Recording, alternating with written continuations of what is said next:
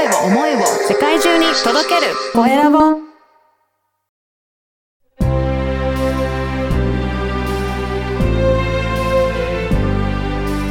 経営者の志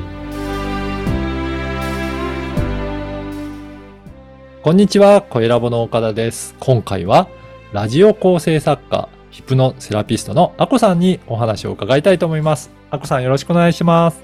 よろしくお願いします。まずは自己紹介からお願いいたします。はーい。えー、私のメインの活動はラジオ構成作家です。はい。で、こちらを20年以上、うん東京の FM 局を中心に活動していまして、そしてヒプノセラピストとしては今年デビューをしました。はい。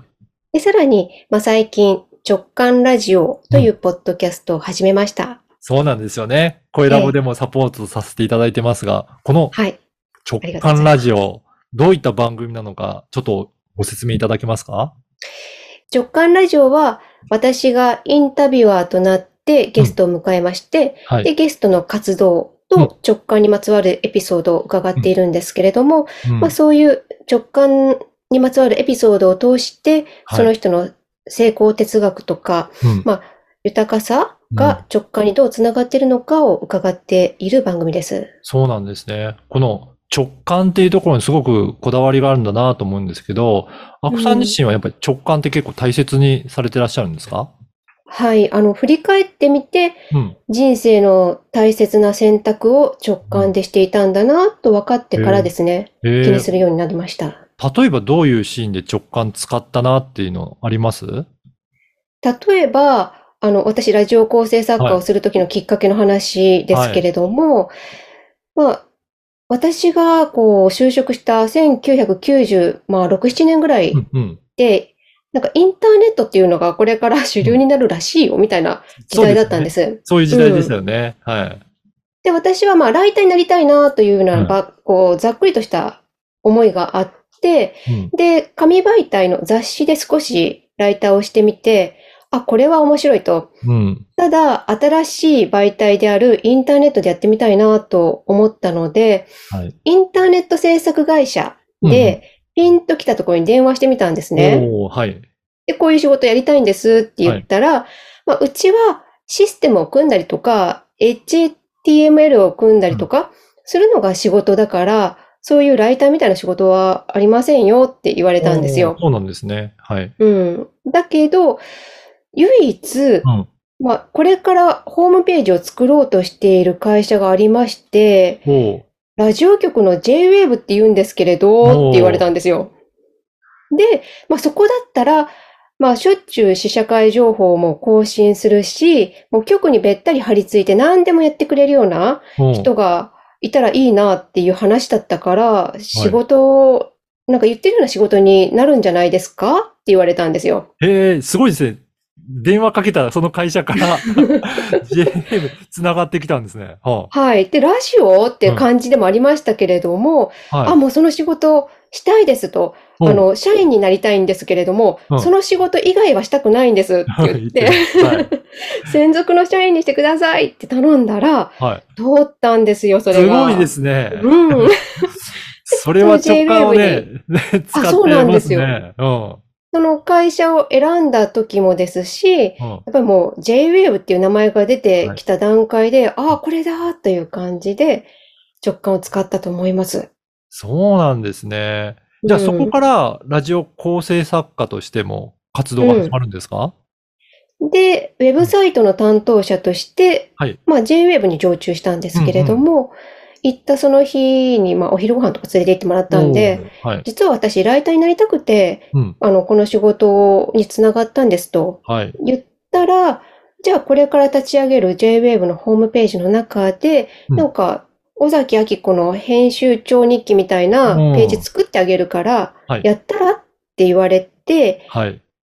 あの、ナビゲーターさんにちょっとこう小ネタをもらってそれを書いたりとかし始めて、で、そこから4年間、やっぱりウェブサイトにもすごく興味がありましたので、うん。やった後、ちょっと構成作家やってみるっていう話が来たので、へフリーになって構成作家になりました。ーそうなんですね。すごいご縁で、じゃあ、はいそ直感を使いながら繋がってるっていう感じなんですね。うん。そういうう感じで多分人生の大きな転機は、ん、はい。その自分の意思を超えたところ直感で進んできたような気がします。そうなんですね。じゃあこれもゲストの方に、じゃあその方がどういうところで直感使って人生の転機になっていったかっていうお話も伺ってるっていうことですかね。あ、そうです。その活動の基盤の部分を伺った上で、で、直感のエピソードを聞くんですけれども、やはりその人らしさが出てくるんですね。うんうんっぱり人生の印象に残っているところの話なので、はい。ありありとこう気持ちよく喋ってくれますし、それを聞くことで、あ、そういう使い方もあるんだなとか、これだけ成功している人がそういうことを大事にしてるんだとか、なんかそういう話を聞くのは面白いと思います。そうですね。あこさん自身はじゃあそういった直感のいろいろ話を聞きながら、この番組でどういったことを伝えていって、どんな方に聞いてもらいたいとか何かありますか？あの、やはりこの直感を聞くっていうところで、私はすごく軸があるな、まあ、カラーがあるなっていうことですかね。なんか全然ピンとこない人は来ないと思うんですね。うんうんうんまあ、そこで、あ、面白そうと思ってくれたときに、なんていうか、まずその、つながりの一員になることを楽しんでもらえたらいいなと思っていて、はい。出演者もリスナーさんも、うん、例えばね、その、あ、なんか不動産屋さんを探したいなっていう時にも、いろんな角度があるけれども、はい。この直感ラジオのアーカイブの中からうん。見つけた時になんかピンと来てほしいなとか、はい。なんかそういう風に楽しんでほしいですし、この、まあ、いろんな思いを語る番組はいろいろとありますけれども、うん一つその自分の思いを語った上で、私はそのインタビュアーとしてうん番組の裏方の仕事はずっとしてきたんですけれども、今日みたいに自分の言葉を語る機会っていうのは、うんうん本当にこれが初めてかなっていうぐらいそうなんですね。ですね。は。はいで、そこを超えるところに大きなハードルがあるっていうことをよく知っているので、はい。話すことに慣れている方にももちろん出ていただきたいですし、うん。話したいなって思っているのに、うんその一歩がなぜか出ない、踏み出せないっうん。うんていう方に出てもらいたいな。私だからこそ超えられる手助けができるんじゃないかなと思っています。おー、そうなんですね。あともう一つの柱として、ヒプノセラピストとしても活動されてるってことですが、こうんのヒプノセラピストっていうのは、まずどういったことをされるのか教えていただけますか？はい。まあ、いわゆる心理療法の一つなんですね。うん。で、まあ、催眠療法と言われるんですけれども、まあ、そういう中で潜在意識にアクセスして、はい。まあ、なかなか解決できないようなことの糸口を探ったりして、まあ、自分の目的に向かってより良いものを探っていくというような療法です。うんここも、あれですかね、直感ラジオにつながってくる部分はあるんでしょうかね。うん、そうですね。あの、ある時、うん。アコさんって直感を使うタイプですか？なんて聞かれたんですよ。で、私は、まあ、認識した後だったので、あ、そうなんですと、人生の大きな選択を直感でしてきたんですって言ったへら、なんかすごい向いてそうなものがあるんですよって教えてもらったのが、ヒプノセラピストの養成講座だったんです。で、まあそれは生徒同士で、こう、ヒプノセラピーをし合って学んでいくような場なんですけれども、ーうん。もう一回目受けた時に、あ、これこそ今すごく必要とされているものだって思いましたし、なんか私、できるなって思ったんですよね。これは私の得意分野だと思いました。はい。それでヒプノセラピストになった。ですじゃあこれが番組にも少し生きてる感じですかね。どうでしょうね。うんあの、人の表面的なところよりも、やはり深層心理うん。に無意識、短い10分間の中ですけれども、私はそこを探りたいと思っています。そのうんうん本質を聞きたいなと思っているので、生かされている部分はあるんじゃないでしょうか。そうなんですね。あの、この番組は経営者の志なので、ぜひ、アコさんの志についても教えていただけるでしょうか？はい。ありがとうございます。あの、私は、やっぱり人とつながるというのが、まあ人生の楽しさだと思うんですね。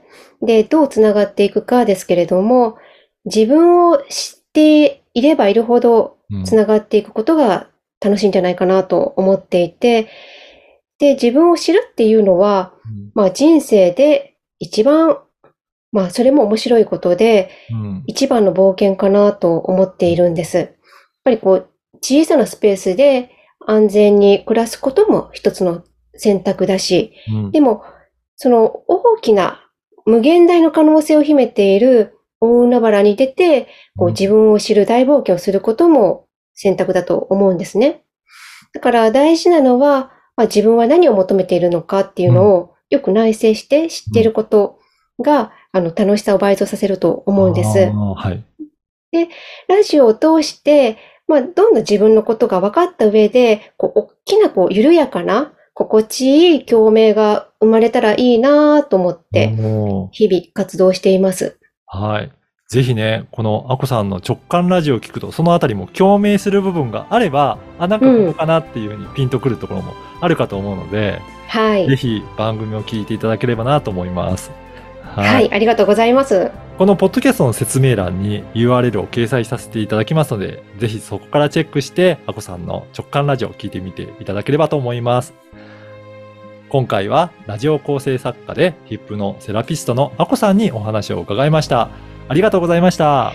ありがとうございました。